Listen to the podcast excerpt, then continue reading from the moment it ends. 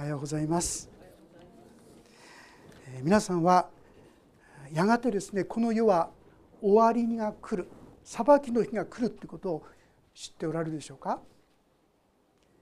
残念ながら聖書の中にはそのことをはっきりと言ってますよね。で私たちはそのことに対して正しい備えをしていくことが必要かなと思います。でそれが実はこのイザヤ書の中にもすでにそういったことが表されていくようにそう思います。久しぶりのイザヤ書ですのでちょっと流れをもう忘れてしまっている方も多いかと思うんですがイザヤ書イザヤを通して神様はイスラエルのために神に信頼することを命じました。覚えていらっしゃいますか？北イスラエルやですねアラムの国がユダの国を攻めてくる。いや大丈夫だ。神に信頼しなさい。王様にですね言ったんですけども彼はこの神の言葉を信じようとしませんでしたそしてどうしたかと言いますとアッシリアという国に頼ってそしてそこによって自分は勝利しようとこんなふうに考えたんですね。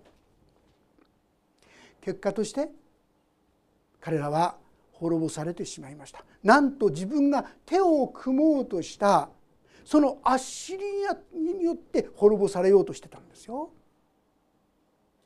人の考え人の知恵は神様の言葉や神様の教えとは全く違うわけですよね。十分注意したいものであります。でも幸いなるかなこのユダヤの王ヒゼキヤという王様がですねそんな中で本当に神の前にさらけ出して悔い改めてそのことを出していった時に何が起きたでしょうかなんと神様は18万5千今やですねもう風前の灯火あっという間に滅ぼし尽くされるはずのユダはそこで大勝利を経験するんですね。一夜にして18万5千同士討ちだったんでしょうか。彼らは亡くなってしまうそれでもなかなかイスラエルの民は神を信じようとしない。でも神様はこの 11, 11章12章を通して神はこういうことを将来はしようとしてるんだよ。千年王国であるとかですね素晴らしい神様の約束をですね教えてくださったわけであります。でも正直言いましてイスラエルの民はなかなか本気になって神様を信用しないんですね。さあユダヤの国が間違ったに頼った例えばアッシリアしかしながらこのアッシリアという国は後の日になってバビロンという国によって滅ぼされてしまうところがこのバビロンという国も後になってまた滅ぼされてしまう私たちは全世界が神の手の中にあるということ私たちはちまちまと自分のことばっかりこう気になるんですが神様は世界大の広がりの中で世界大のこの技をですねなさっているんだということに目を開かれる必要があるかなと思います。よく皆さんが知ってらっしゃるクリスマスにベツレヘムにイエス様が生まれになりましたね。あれも実は普通じゃベツレヘムに生まれることなかった。聖書にはベツレヘムで生まれるともう何百年も前から書いてありましたけどもそれはローマの王様ローマの王がですね住民登録せよというそういう勅令を王様の命令を出した結果としてイエス様そしてイエス様のご両親ですね。ヨセフとマリアは故郷に向かうことになった。それがベツレヘムであった。本当に神様の不思議な見ての中でこのような歴史の技がなされている。まあ私が今見えるものとして例えばあのイスラエルという国は1900年間国を失っていましたけども聖書にはその終わりの時終わりの時にもう一度イスラエルという国が起こるんですよと予言されていました。もう何千年も前からでありますが今私たちはそれを見ているんですよね。今から六十数年前あのイスラエルという国ができたわけであります。神様の支配というのは私たちの考えよりもはるかに大きいこと。そして時々こう思ってませんか？神様はどうせ裁きをしない。神様愛だから裁きなんかないんじゃないか。神様は侮られる方ではないとこう言って私たちはもう一度神を恐れそして神に従うということを心新たにさせていただく必要があるのではないかと思います。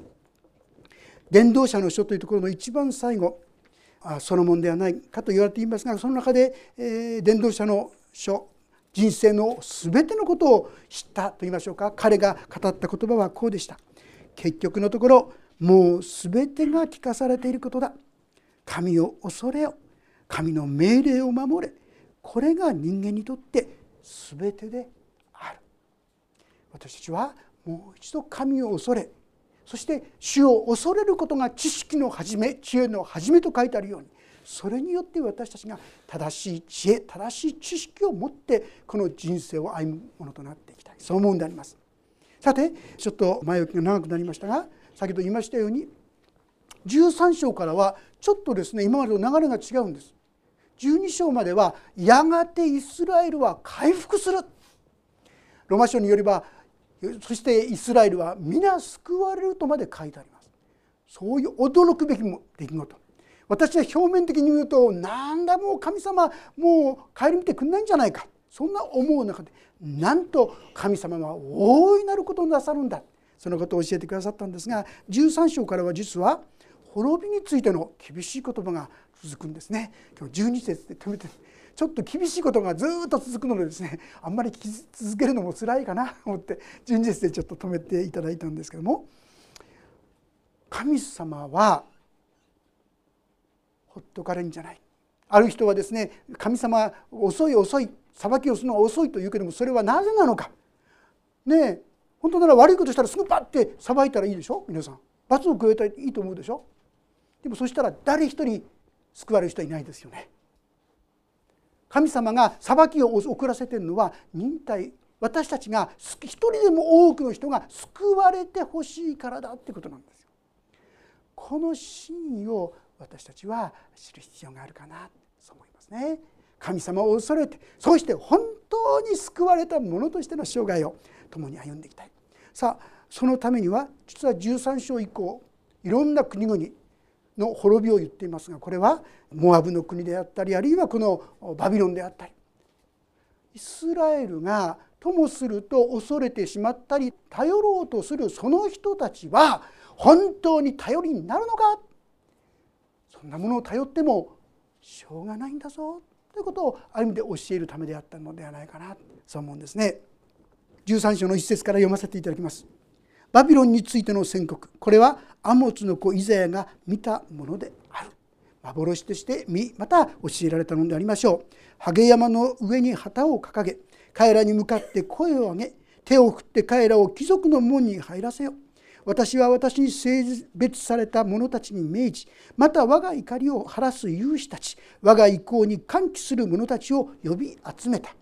体何のことだかですね本当に分かりにくいと思うんですがこれは実はバビロンに対しての宣言です。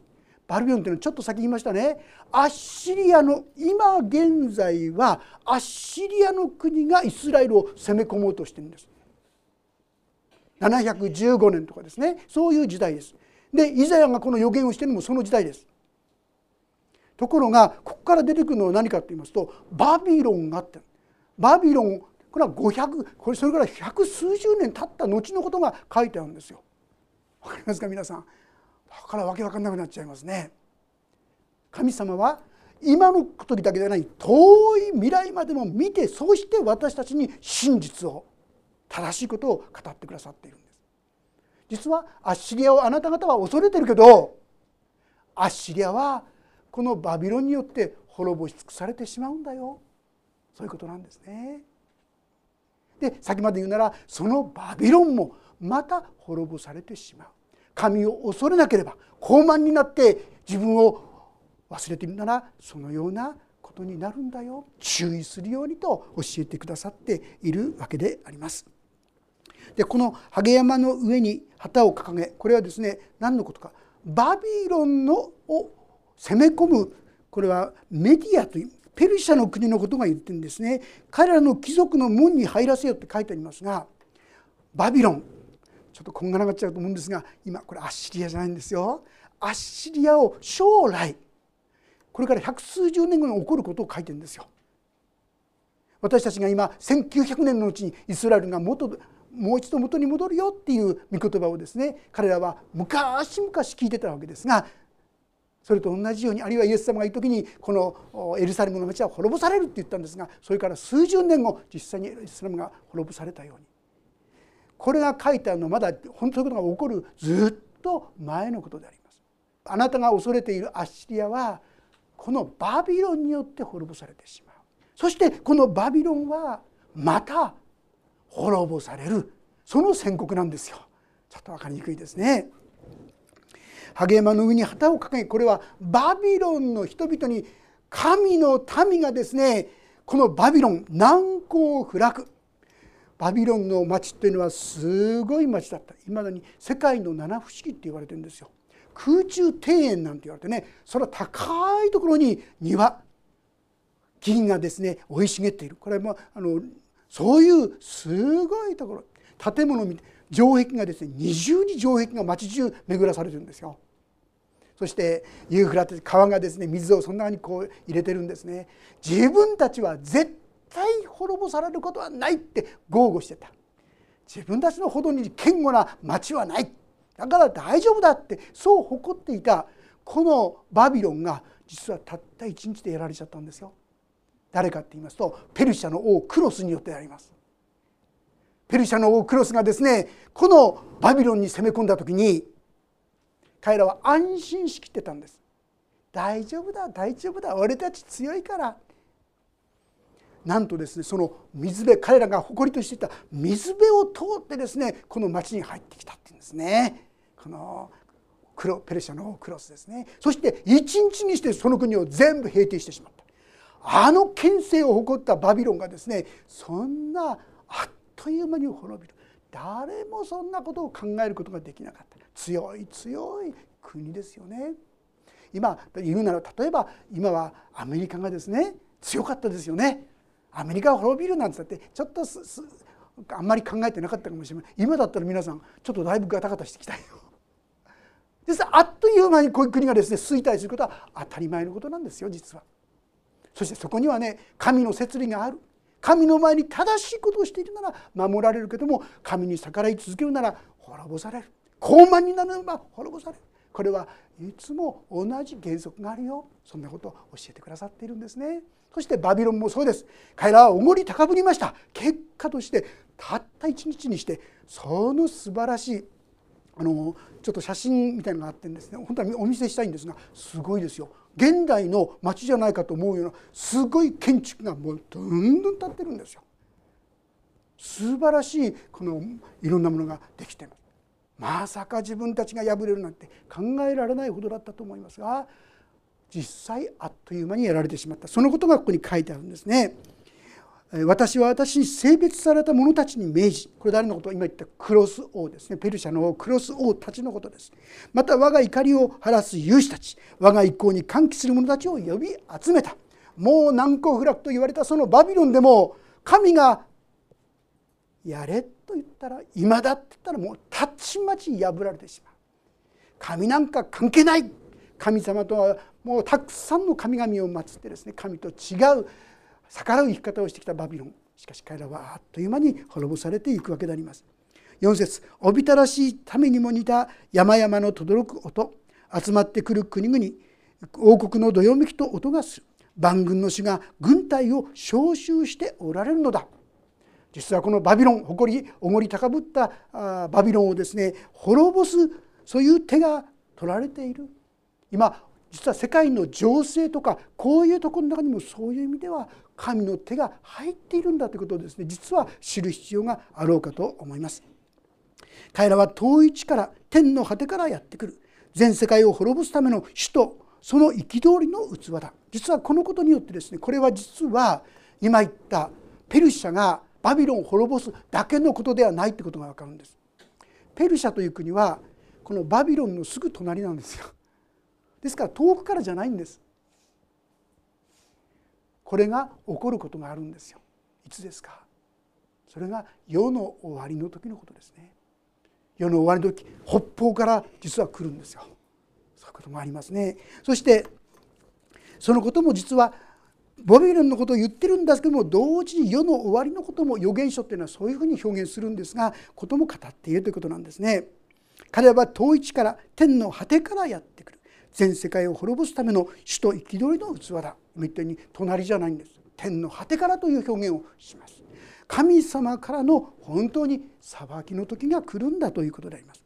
泣き叫べ主の日は近い。この主の日っていうと私たち日曜日って思うかもしれません。そういう意味じゃありませんこれ裁きの日です。神様から裁きの日が来るとこういうことなんですね。それは全能者からの破壊としてやってくる。それゆえ全てのものは気力を失い全ての人の心はなえる。彼らはおじまどい子を産む女が身を身もだえするように苦しみと激しい痛みが彼らを襲う。彼らは炎のような顔で互いに驚く。見よ主の日が来る。憤りと燃える怒りの残酷な日が地は後輩に帰し主は罪人どもをそこから根絶やしにする。天の星天のオリオン座はその光を放たず。太陽は世の日の出から暗く月もその光を放たない。私は世界をその悪のゆえに罰し悪しき者をその咎のゆえに罰する。不尊な者の誇りをくじき横暴な者の高ぶりを低くする。私は人を純金よりも人間をオフィルの金よりも尊くする。もうここら辺になるとこれは世の終わりのことを実は予言しています。人は高ぶる。ですから神様はそういったものに裁きを与えるんだ。このことを知る必要があるということですね。そんなものの誇りをくじくんだ。私は謙遜に歩むべきであります。この世の終わりに起こること太陽はですね暗くなりもう出なくなる。皆さんイエス様が十字架にかかった時何が起きたか覚えてますか？一時的に真っ暗になったんですよね。小さなこの終わりの時がその時にあったわけですよね。世の終わりにはもっと激しい意味でそのことが起こってきますね。世の終わりの、まあ、特に大観難時代というま聖書の方に書いてあるんですがそういう時代が来ることが記されています。その時のことを実は語っているんですねですから私たちはその日のことを覚えて今の目の前のことでいいこっちがいいあっちがいい神様なんかどうでもいいそんなふうにしてしまうんだけどもあなた方はとんでもない過ちこの神を離れてこの神の恵みから離れるというとんでもない間違いをしてしまうことがないようにと教えているわけであります。13節。それゆえ私は天を震わせる。大地はそのもといから揺れ動く。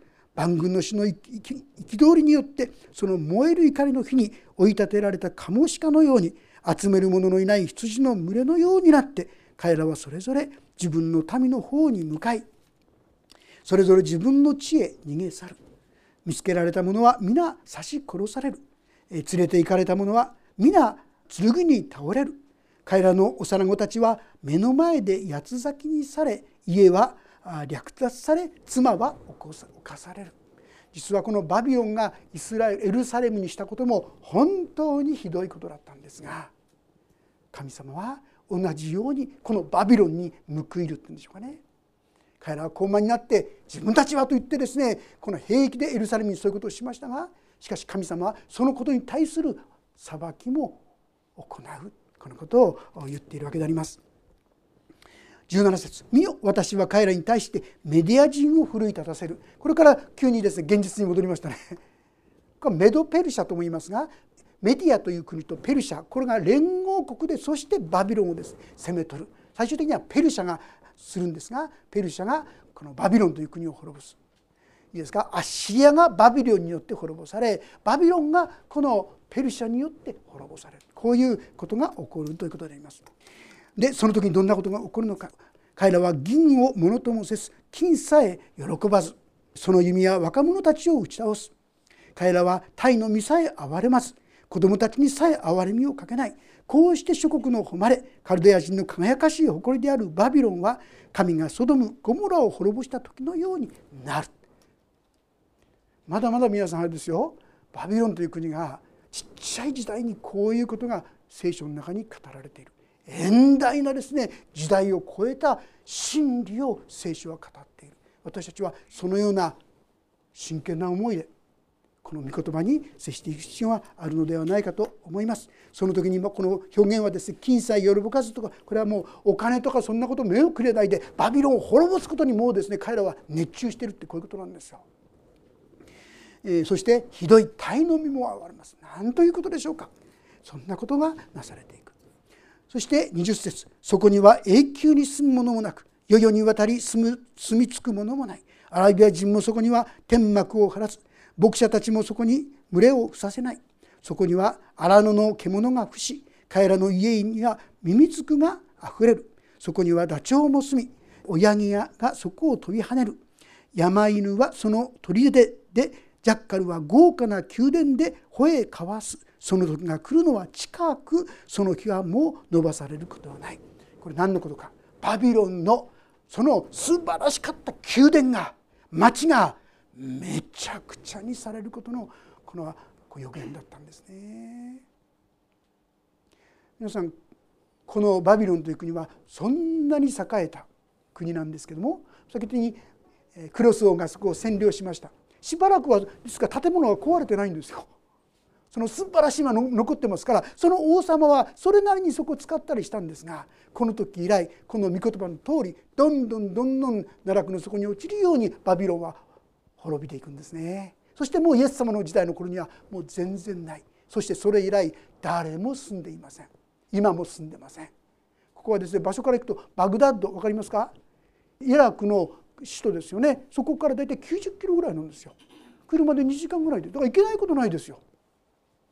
そしてそこには今言ったすごい神殿が今でも埋まってるんですよ。昔あのフセイン大統領って言いましたよね。あの人はですからそこを発掘してですねそこを名所にしようとしたんですよ。でも彼が頑張ってやったけどせいぜい除けたのは2%ぐらいだそうです。瓦礫がね。ほとんどそのまんま。書いてある通りです。そこはずっとあの映画を極めたあの素晴らしかった権勢を誇ったあのバビロンがこうなんだ。人々は間違ったものを頼りにするわけですよね。神様じゃなくて知恵だ人だ組織だ。どうでしょうか皆さん。神様だけじゃちょっと心配だって思っちゃってないですか？神様もいいけどあの人にも頼ろうよね神様もいいけど組織に頼ろうよねのあなたが頼るべきは神ですよこのことを強くこの箇所は私たちに語ってくださっているということですよね。神様は彼に語りかけます。あなた方は神に不信仰に不信仰を重ねてきた。でも私はあなた方に何を用意したか覚えてるか？皆さん覚えてますか？11章の一節この11章の一節。ダビデのお父さんエッサイの根から新芽が入って何のことだか覚えてますか？エッサイのエッサイっていうのはダビデのお父さんですよ。その根からっていうのはそのずっと後からってことなんです皆さん。誰のことだか分かりますか？イエス様のことですよ。何年間も何年間もずっとある意味で惨めな生活をされたんだ。でもそこからイエス様エッサイの根から新芽が生えた。イエス様が生まれた。このイエス様によって私たちは今永遠の救いをいただくことができる。さああなた方は今何を頼ろうとしているのか。もうすぐ滅びはやってくるんだよ。いやいや来ない来ない。だって現実に悪いことしたってちっともすぐに裁き来ないじゃないって。ねえ皆さんなぜ神様はすぐ裁き裁かないか分かりますか？皆さんが悪いことしますよね。瞬間にバーッとこう裁きが来たら。みんなこれで公平になるからいいじゃないって思うでしょうか？もし皆さんが犯した即座にですね神の裁きが来たら誰一人救われる者はいませんね。神様が裁きを遅らせてるのは一人でも多くの人が滅びないで救われるためだ。待ってらっしゃるんですよ。イエス・キリストを通して私の救いを成し遂げてあなたのための救いの道がある。それはもう何世紀にも何十年にも何千年にもわたってこのことを語りそして告げてきた。あなた方は頼りにならないものを頼りにしている。やれアッシリアだ。やれバビロンだ。そうではない。どんなに牽制を起こった者も強い者も神に勝るものはない。いかがでしょうか？あなたの生涯は本当にこの神様に頼る生涯でしょうか？それとも相変わらず人や物や組織やそういったものをやっぱり頼りにしているんでしょうか？それが私の本当の姿ですけどもどうぞ私たちに本当の信頼できるお方神にこそ信頼し期待するものにさせてください。そんな祈りがこの箇所から私たちに語りかけてくださっているのではないかと思います。ガレード一緒の中に、ね、書いてあるのは神様は私たちを滅ぼすために救われたんじゃないよ。私たちが永遠の栄光の中に生きるために神様は救いの道を用意したんだよ。こんな怖いことこんな怖いこと。皆さんそれは罪の結果なんですよ。私が罪を犯すってことはそういう恐ろしい出来事に出会うってことなんですよ。でも神様はそういうところから私たちを救い出すために御子を送ったって書いてあるんですよ。このイエス様を私たちは相変わらずないがしろにしてしまってはいないでしょうかね。そうだ。神を恐れよ。神に従え。これが全てである。本当に神の言葉にと信頼してできるところにおいて主に仕えていくそんなお互いにされていけたらと思います。そして神様の恵みをもっともっと味わっていきたいと思います。お祈りをいたします。天の神様私たちが考える神様はちっちゃいちっちゃい神様です。自分の問題にさえも助けることができないかのように考える神様。でも本当は全世界をもまた歴史をも動かす。まことに驚くべき恐ろしいほどの神様であることを思います。しかしその神がなんと一人をこの世に送り出してその方のうちに私たちの一切の罪の責めを置いてもはや私はあなたを罪に定めないと言ってくださることをありがとうございます。神様どうか私たちが間違ったものに期待し間違ったものに信頼し間違ったものを恐れてしまう。それが私たちなんですけどもどうか少しずつでも本当に信頼するべきまだ従うべきこのお方をいつも心に思わせてくださりこの神の恵みの道を歩むことができるように導いてください。いろんな人がいろんな岐路に立つことがあると思います。でも主よその度ごとにこの御言葉に従うお一人一人にならせてください。神を大切にする一人一人に神様の祝福が約束されていますから感謝します。どうぞ神を大事とするお一人お一人をますます天の恵み天の祝福で豊かにあふれさせてくださるように。主イエスキリストの皆によって祈ります。アーメン。もうしばらくそれぞれに応答の祈りをお参加ください。